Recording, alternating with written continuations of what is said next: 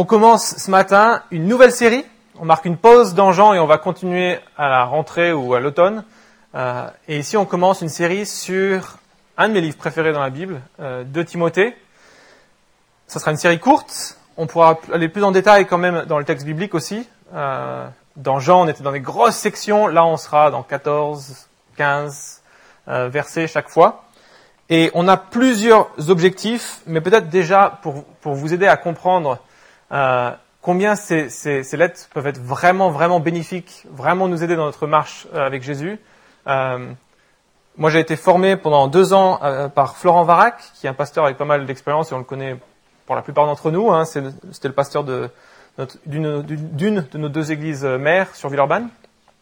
Et, euh, et lui, en fait, c'est lui qui m'a appris, Stéphane, quand tu passes par des moments où tu perds le cap, tu es triste, tu passes par des moments où tu ne sais pas ce que, ce que tu es censé faire en tant que pasteur dans les prochains jours, relis en boucle les épîtres. 1, 2 Timothée et Tite. Et c'est ce que j'ai fait. L'année de mon burn-out, j'ai relu, j'ai relu. Je ne sais pas combien de fois j'ai relu, j'ai relu, j'ai relu.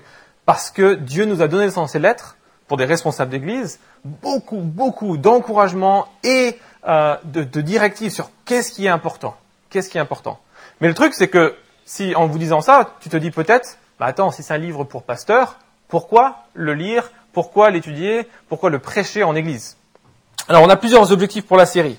Premier objectif, attendre, euh, apprendre ce que Dieu veut pour l'église. Parce qu'en parlant à un responsable, un leader d'église, on sait aussi ce que Dieu veut pour l'église.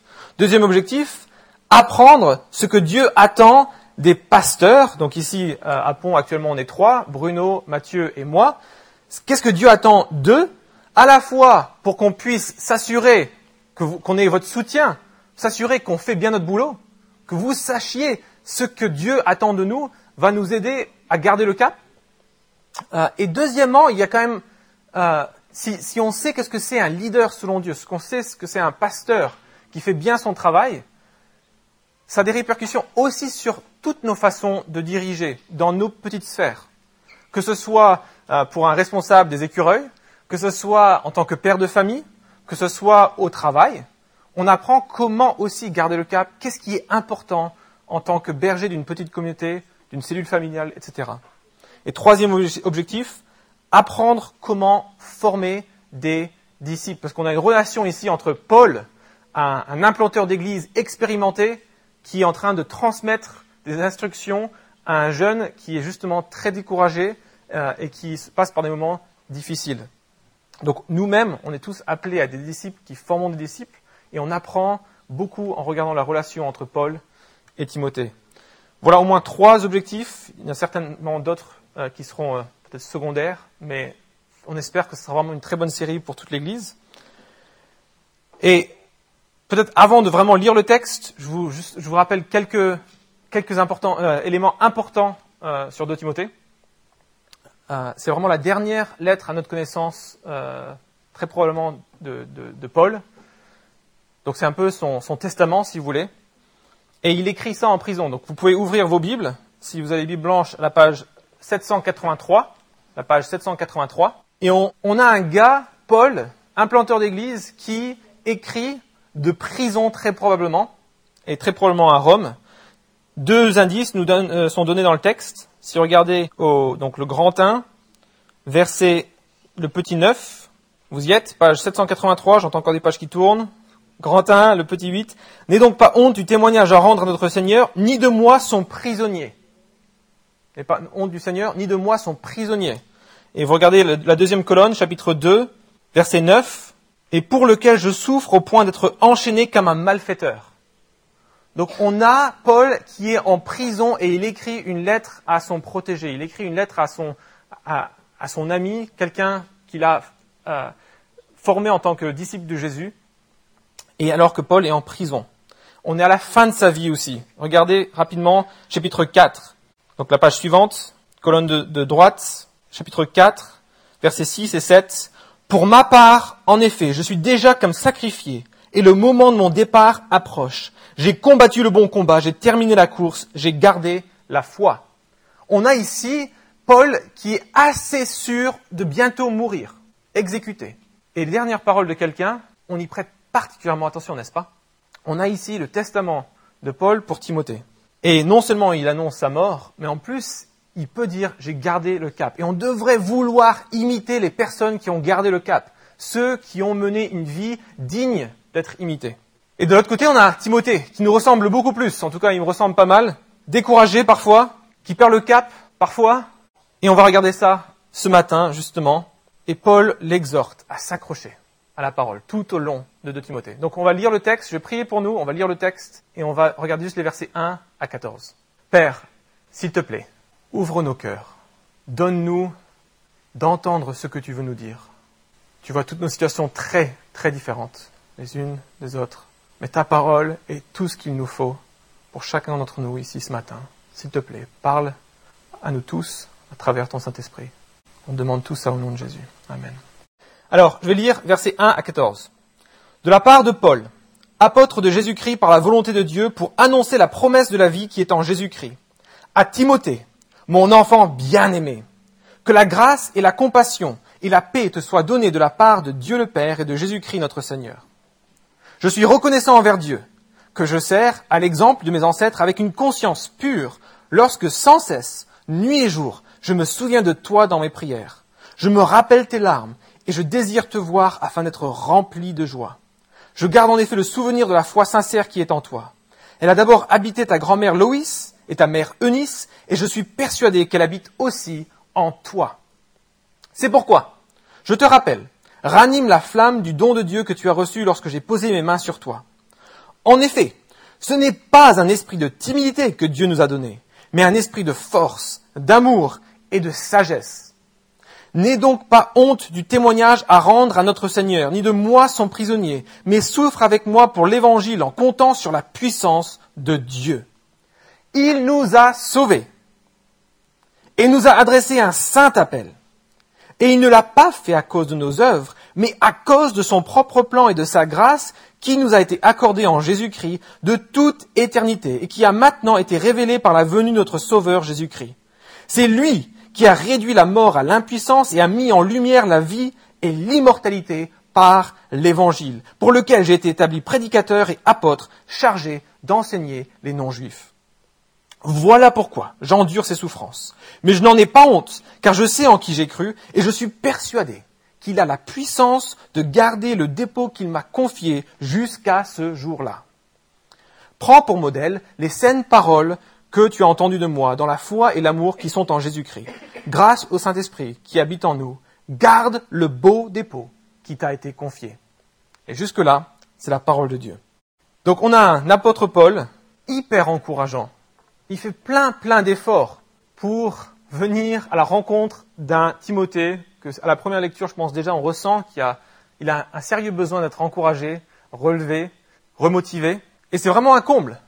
Parce que l'apôtre Paul est à la fin de sa vie, il sait que la mort l'attend, et j'ai oublié de mentionner, il est abandonné par plein de monde, on va le voir à travers la série. Il est abandonné, trahi. Et c'est lui qui est l'encourageur d'un jeune Timothée. Alors on va regarder deux choses. On va essayer de faire simplement les choses. Un, on va regarder quel est le problème du Timothée. Et deux, on va regarder comment Paul encourage Timothée. Très simplement, quel est le problème de Timothée? Et deuxièmement, comment est-ce que Paul encourage Timothée? Alors, il y a deux types de problèmes, on a l'impression quand même, euh, du côté de Timothée. C'est un peu dur à classer et on ne peut pas être certain des choses, mais on va juste regarder tous les mots-clés qui apparaissent pour se dire peut-être que c'était de, deux types de, découragement. Un découragement peut-être personnel, où il doute lui-même de sa foi, il doute lui-même de, son passé avec Dieu. Est-ce que vraiment j'ai compris l'Évangile? On va voir que, quelles sont les preuves, les indices de ça. Et deuxièmement, quelqu'un qui est, qui, est, qui est pas sûr dans sa relation avec Dieu, bien sûr, ça va avoir des répercussions. Le gars, il est pasteur d'une église d'Éphèse. Il est responsable d'enseigner toute une, une, une, assemblée. Et ça va avoir des répercussions directes si sa relation avec Dieu est en train de passer par des moments euh, un peu euh, instables, que son travail d'église va aussi avoir euh, quelques trous d'air. Donc regardez les quelques indices qu'on voit dans le texte. Versets 3, 4 et 5, Paul commence en se rappelant à la fois de ses propres ancêtres et de la manière dont la foi en Jésus s'est manifestée dans la grand-mère de Timothée et dans la mère de Timothée. Vous avez vu? Donc, verset 3, je lis, Je suis reconnaissant envers Dieu que je sers à l'exemple de mes ancêtres avec une conscience pure, lorsque sans cesse, nuit et jour, je me souviens de toi dans mes prières, je me rappelle tes larmes et je désire te voir afin d'être rempli de joie. Je garde en effet le souvenir de la foi sincère qui est en toi. Elle a d'abord habité ta grand-mère Loïs et ta mère Eunice et je suis persuadé qu'elle habite aussi en toi. Trois fois il dit je me rappelle, je me rappelle, je me rappelle. On a des synonymes dans notre texte français, mais trois fois il est en train de, se rappeler des choses de leur relation passée. Et pensez un peu au bac, où un de vos enfants ou quand vous étiez enfant et vous deviez passer un examen, quand nos parents nous disent Non, mais je suis sûr que tu as les moyens de le faire. Dans quel contexte est-ce qu'ils sont en train de nous dire ça? C'est généralement parce qu'on doute d'avoir les moyens. On est en train de, vraiment flipper devant l'échéance du bac qui arrive. Et nos parents, non, mais je suis sûr, fais comme tu as fait toute l'année je suis sûr que tu as les moyens. Et Paul ici est en train de dire, je garde en effet le souvenir de la foi sincère qui est en toi. Et il continue, et je suis persuadé qu'elle habite aussi en toi. S'il est obligé comme ça de répéter, je suis sûr qu'elle habite aussi en toi, c'est probablement parce que Timothée n'est plus trop sûr s'il est vraiment croyant, s'il, a vraiment cette foi. Est-ce qu'il lui manque quelque chose? Donc vous commencez à voir combien Paul, euh, Timothée peut nous ressembler. Hein. De notre marche avec Jésus, euh, si, si tu es chrétien, on passe très souvent par des moments plus difficiles et Timothée n'était pas étranger à ce genre de passage avide. Et ensuite, on voit quelque chose donc plus de professionnel, si on veut, le côté ministère de Timothée, les répercussions que ça a, verset 6. Toujours là, quel est le problème de Timothée hein? Verset 6, c'est pourquoi, je te le rappelle, ranime la flamme du don de Dieu que tu as reçu lorsque j'ai posé mes mains sur toi. Il y a une flamme à ranimer, ça veut dire qu'elle ne brûle pas en ce moment, ou elle brûle très peu. Il doit continuer à dire, verset 7, en effet, ce n'est pas un esprit de timidité que Dieu nous a donné. S'il doit bien préciser qu'est-ce que Dieu nous a pas donné, c'est parce que peut-être on pourrait se tromper en ce moment en regardant la vie de Timothée, que peut-être qu'il est très timide, peut-être qu'il est plus timide que d'habitude. Il est en train de galérer. Et on continue, verset 8. N'aie donc pas honte du témoignage à rendre à notre Seigneur, ni de moi son prisonnier, mais souffre avec moi pour l'évangile en comptant sur la puissance de Dieu. Quand on est obligé de dire ça, n'aie pas honte, c'est parce que la personne est tentée d'avoir honte. Donc on ne sait pas toutes les situations à Éphèse, on ne sait pas exactement pourquoi Timothée passe par ces moments difficiles mais il vit des, choses réellement difficiles. Et Paul est au courant, ils ont déjà eu des échanges, et il est en train d'écrire pour l'encourager. Il a peur de la honte, il a peur de la souffrance probablement, parce que la souffrance va apparaître quatre fois dans, dans ces chapitres 1 et 2, là, dans la page qu'on a, et Paul l'encourage. Alors, j'espère que tu vois en quoi déjà ce premier chapitre va être important pour nous et important pour nous. Comment est-ce que tu gères ton découragement? Comment est-ce que tu gères tes doutes? La Bible nous propose de venir ici à un texte comme celui-ci et qu'on regarde comment l'apôtre Paul encourage, rassure un jeune responsable d'église. Et si tu es jamais euh, découragé, si tu n'as jamais douté de ton salut, si tu n'as jamais douté que tu sois vraiment chrétien parce que tu n'arrives pas à arrêter le péché, tu n'arrives pas à voir les désirs pour Dieu comme tu voudrais les avoir. Si tu n'as jamais eu ça, soit tu es incroyablement chanceux, soit il faut quand même te poser quelques questions, en fait. Parce que tout le monde passe par des moments comme ça. Et, si tu as du mal à voir des sujets de découragement dans ta vie, viens me voir et je peux t'aider. Euh, avec plaisir. Personne ne vient me voir, mais avec plaisir. Ce que je veux dire, c'est, tu peux jamais aimer Dieu comme il mérite d'être aimé. Tu peux jamais faire des disciples et annoncer la grandeur de Dieu et la bonté de Dieu envers des pécheurs comme il mériterait d'être annoncé. Tu peux jamais être un père ou une maman comme Dieu voudrait qu'on soit. Vous, comprenez dans un certain sens On est toujours, toujours en situation d'échec et on est donc dépendant de la grâce de Dieu et on est constamment en train de se remettre entre ses mains. Aide-moi s'il te plaît. Tu vois mes lacunes, tu vois mes péchés, tu vois combien je galère. Je dépends de toi. Et si tu ne passes jamais par ces moments-là, où il y a des péchés dans ta vie et tu te dis, mais est-ce que vraiment j'ai compris l'évangile? Parce que sinon, ce ne serait pas si difficile d'arrêter de, ça. Peut-être tu n'es pas encore chrétien. Et ce texte est aussi pour toi, parce que l'évangile est au cœur de ce texte. La bonne nouvelle de ce que Jésus a fait au cours de ce texte, pas juste pour le, non-chrétien, celui qui se pose des questions sur Jésus, mais aussi pour Timothée, un chrétien de plusieurs années déjà. Donc regardons maintenant comment est-ce que Paul encourage ce jeune Timothée. Il fait quatre choses au moins, et je les ai juste formulées d'une façon qui aide à retenir. Il l'encourage à regarder en arrière, à regarder à l'évangile, à regarder au présent et à le regarder lui, Paul. Donc quatre choses. Regarde-moi, euh, regarde en arrière, regarde à l'évangile, regarde au présent et regarde-moi. On va les prendre dans l'ordre. C'est parti, verset 3. Donc vous voyez, en fait, on reparcourt le même texte, maintenant un peu plus en détail. Regardez en arrière. Il, Paul, rappelle à Timothée son héritage familial. Ça fait déjà deux générations avant lui que Jésus a commencé à changer des vies. Et que lui-même, il a vécu des choses avec sa famille. Et regarde aussi en arrière, verset 6. C'est pourquoi, je te le rappelle, ranime la flamme du don de Dieu que tu as reçu lorsque j'ai posé mes mains sur toi. Quand on passe par des moments difficiles, une chose hyper importante et hyper précieuse, c'est ce qu'on a vécu en communauté, dans l'Église. De, de regarder en arrière à des choses certaines. Et ici, il est en train de lui rappeler, souviens-toi, quand, je t'ai imposé les mains et que tu as reçu un don du Saint-Esprit. Certains pensent que c'est au moment de sa conversion, Timothée aurait reçu le Saint-Esprit. C'est une possibilité, mais très probablement, c'est euh, quand, il, quand, il, parle de ranimer le don, euh, la flamme du don de Dieu que tu as reçu lorsque j'ai posé mes mains sur toi, il est en train de faire référence, vous tournez la page, une page avant, à 1 Timothée 4, verset 13, donc c'est la colonne droite, verset 13. En attendant que je vienne, applique-toi à lire les Écritures dans l'Assemblée, à encourager, à enseigner, ne néglige pas le don que tu as reçu, celui qui t'a été donné d'après une prophétie lorsque le Conseil des Anciens a posé les mains sur toi.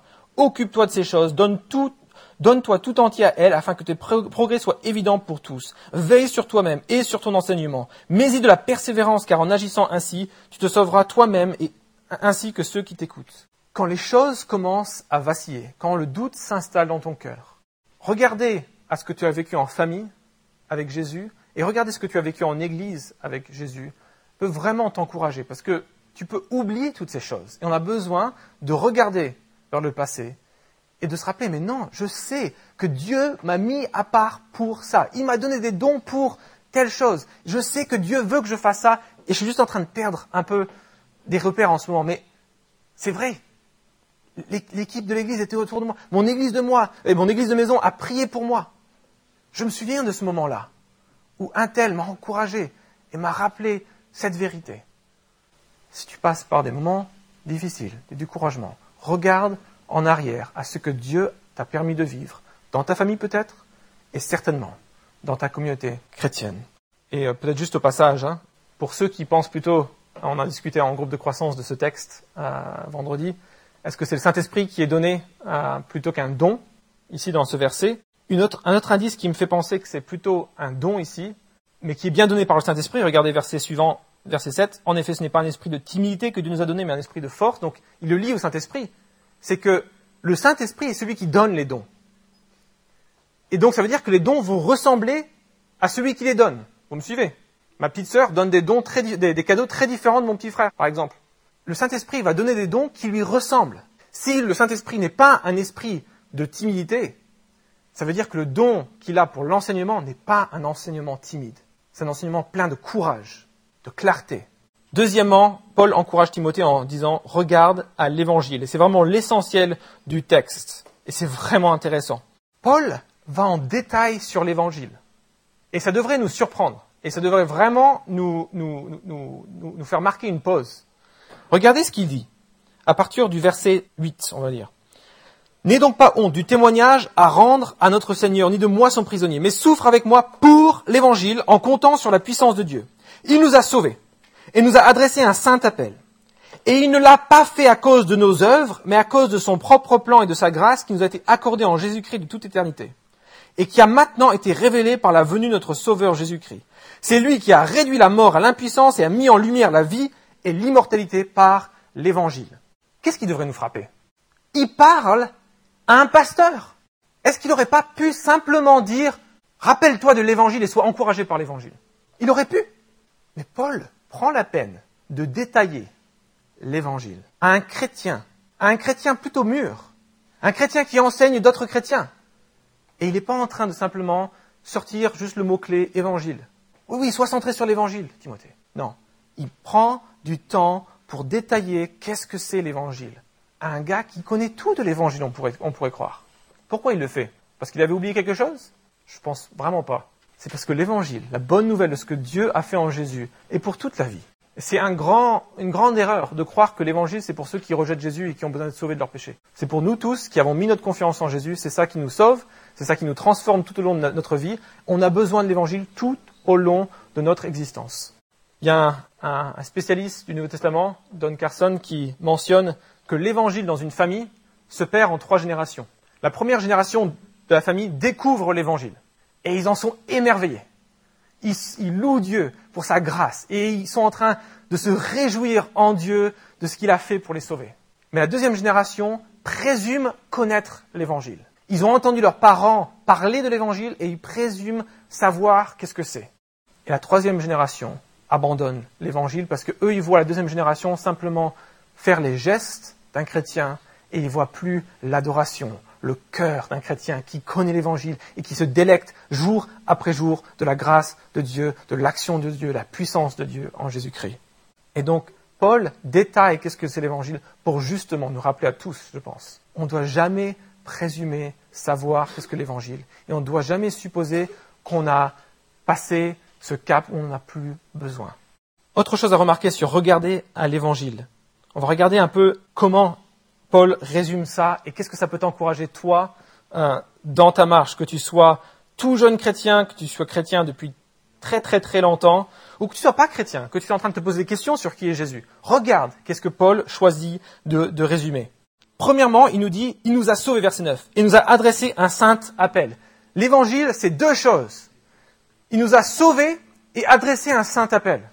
Très très souvent dans notre milieu évangélique, on pense que l'évangile, c'est Dieu nous a sauvés. Point il nous a sauvés et adressé un saint appel. Il nous a sauvés de quelque chose pour quelque chose.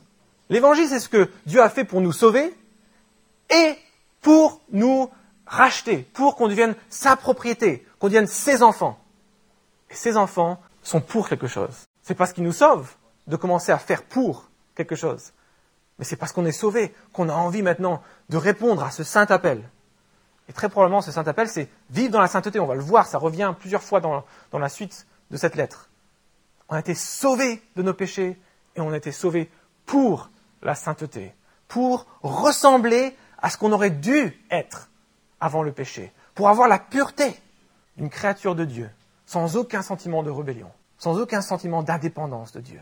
Et si ça ne donne pas envie, c'est parce que ben, on est tous pécheurs et on a du mal à imaginer un, Dieu, un, un monde où on est entièrement dépendant de Dieu et heureux, où on est entièrement pur et heureux, où il n'y a plus de péché et on est heureux. Ensuite, il détaille, il nous a sauvés et adressé un saint appel. Il ne l'a pas fait à cause de nos œuvres. Il parle à un chrétien de longue date et il est obligé de lui dire, il ne nous a pas sauvés à cause de nos œuvres. Mais c'est le béaba. On sait qu'on est sauvé par grâce, pas à cause de nos œuvres. Mais le chrétien de longue date est le plus en danger, peut-être, de commencer à oublier ça. Parce que plus on avance dans la vie chrétienne, c'est vrai qu'on avance dans la sainteté normalement. Et on pourrait commencer à penser qu'on est moins mauvais que les gens qui nous entourent. Alors que tout est cadeau de Dieu. Tout est le fruit du Saint-Esprit en nous. C'est pas nous qui nous avons sauvés. C'est le Saint-Esprit qui nous a transformés. Et on est constamment en danger d'oublier qu'on est sauvé, pas à cause de nos œuvres, mais, il le dit, mais à cause de son propre plan et de sa grâce qui nous a été accordée en Jésus-Christ de toute éternité. Avant même que tu existes, si tu es croyant aujourd'hui, avant même que tu existes, de toute éternité, Dieu avait un plan de te sauver par pure grâce. Pas à cause de ce que tu allais faire, pas à cause de ce que tu allais penser, mais à cause de sa grâce et de son plan. C'est complètement immérité. Et il le rappelle à Timothée, il le rappelle à Timothée, parce que ça, ça encourage. On ne sait pas ce qu'il a vécu. Peut-être c'était un péché dans, la vie de Timothée. Il s'en était repenti, mais peut-être il se disait, mais comment est-ce que j'ai pu faire ça? On ne sait pas. On ne sait pas. Mais tu n'as jamais été sauvé en vertu de tes œuvres. Tu n'as jamais été sauvé parce que tu étais meilleur que les autres. Tu as été sauvé, comme on l'a lu avec l'année du jubilé, parce que tu t'es reconnu pécheur, parce que tu t'es reconnu pauvre et misérable. Et il continue l'évangile. C'est cette grâce qui nous a été accordée en Jésus-Christ de toute éternité et qui a maintenant été révélé par la venue de notre Sauveur, Jésus-Christ. C'est lui qui a réduit la mort à l'impuissance et a mis en lumière la vie et l'immortalité par l'Évangile. Voilà la bonne nouvelle. On devait mourir. On devait être puni pour nos péchés. Et Jésus, en venant sur terre, dans un corps d'homme, il a pris un corps d'homme pour qu'il puisse être puni à notre place. Nous, ces créatures. Nous, rebelles au Dieu parfait, créateur. Il est devenu homme pour pouvoir être crucifié à notre place, puni pour nos péchés. Que la colère qu'on méritait, la colère de Dieu, ne tombe pas sur nous, mais sur son Fils. Et ça, il le dit à un chrétien de longue date. Pourquoi? Mais pour l'encourager. Et plus que pour l'encourager. C'est un message qui se prêche. C'est un message qui relativise toutes les souffrances. Tu t'es déjà demandé? Tu serais prêt à quel sacrifice? D'un côté, je suis en train d'aller trop vite, pardon. Regarde au présent, maintenant. Regarde au présent, verset 12. Voilà pourquoi j'endure ces souffrances, mais je n'en ai pas honte. Car je sais en qui j'ai cru et je suis persuadé qu'il a la puissance de garder le dépôt qu'il m'a confié jusqu'à ce jour-là. Certains pensent que quand il dit voilà pourquoi je souffre, qu'il est en train de parler du verset juste précédent. Il a été établi prédicateur et apôtre chargé d'enseigner les non-juifs. Et voilà pourquoi je souffre. C'est possible, mais c'est encore plus probable qu'il souffre, euh, cette mention du verset 12, il faut la relire dans le contexte du verset 8, regardez, où il dit Mais souffre avec moi pour l'évangile en comptant sur la puissance de Dieu. Il souffre pas particulièrement en tant que prédicateur, il souffre parce qu'il a cru en l'évangile. Et donc ça nous concerne tous. Voilà pourquoi je souffre. C'est pas parce qu'il est apôtre. Il souffre pour cet évangile, pour cette bonne nouvelle. Et est-ce que tu as déjà fait le calcul Dans les moments de découragement, dans les moments où tu dis mais à quoi bon? Et nous, on n'a pas vécu les souffrances de l'apôtre Paul. Hein. Abandonné de tous, naufragé, famine, battu de nombreuses fois, des 40 coups moins un. On a ici un gars qui a vraiment souffert. Et pourtant, il y a une équation qui fait dans sa tête. D'un côté, j'ai souffrance et honte pendant un peu de temps. Et de l'autre côté, j'ai pardon des péchés, j'ai salut, j'ai Jésus, j'ai l'immortalité, j'ai la grâce, j'ai la puissance de Dieu qui m'accompagne. L'équation est très vite à résoudre. Le poids de tout ça, de tout ce que Dieu offre en la bonne nouvelle de Jésus, en l'évangile, dépasse complètement les pires souffrances que je pourrais vivre. Ça vaut la peine. Ça vaut la peine. Et il dit ça à un, jeune, il dit ça à un gars qui est sans doute en train de se poser cette même question. Est-ce que ça vaut vraiment la peine que je souffre comme ça que je sois trahi comme ça, que je galère avec le péché comme ça, est-ce que ça vaut la peine? Et puis il termine, verset 13, en disant, pas juste regarde en arrière, regarde à l'évangile, ou regarde au présent, il dit regarde-moi. Verset 13. Et qu'est-ce que j'aimerais qu'on soit tous conscients de l'importance de ce verset, du verset 13. Prends pour modèle les saines paroles que tu as entendues de moi dans la foi et l'amour qui sont en Jésus-Christ grâce au Saint-Esprit qui habite en nous, garde le beau dépôt qui t'a été confié. On voudrait tous éviter l'enfer. On voudrait tous aller être avec Dieu éternellement. Ok, ça c'est des, beaux concepts peut-être. Mais est-ce qu'on est passionné, zélé pour ça? Le secret est donné au verset 13. Prends pour modèle les saines paroles que tu as entendues de moi, dans la foi et l'amour qui sont en Christ Jésus la persévérance, l'encouragement de l'évangile va pas venir de façon miraculeuse. Si tu t'éloignes de la communauté chrétienne, si tu t'enfermes et tu veux plus écouter la parole de Dieu, tu ne t'attends pas à un miracle. Dieu peut faire grâce. Il le fait peut-être une fois sur un million. Mais tu es en train de t'éloigner de ce qui va te donner l'encouragement nécessaire. Prends pour modèle les saines paroles que tu as entendues de moi. Est-ce que tu peux dire ça? Est-ce que je peux dire ça avec ma vie? J'ai pris pour modèle les saines paroles que j'ai entendues de Paul, que j'ai entendues de ce livre, et elles sont ma nourriture quotidienne. Est-ce que je peux dire ça? Et puis, vous avez vu au verset 14, il termine en disant Garde le bon dépôt. Il y a pas mal d'interprétations différentes, mais celle qui me convainc le plus, c'est celle la plus simple. Ce bon dépôt, c'est cet évangile dans lequel on croit, garde-le, ce message précieux, ne le change pas. Tout au long de, Timothée, on va voir qu'il y a des tentations de le changer, des tentations de, perdre le cap. Garde cet évangile, il est essentiel à ton âme, il est essentiel à la vie d'église, garde-le. En même temps, en lisant garde-le, il dit, mais grâce au Saint-Esprit, garde-le. Dieu est avec toi pour te garder. Et tous ces encouragements sont là dans la Bible. Est-ce que tu fais de ces paroles un modèle pour toi, un modèle où tu reviens constamment? Est-ce que tu te bases entièrement sur ce livre?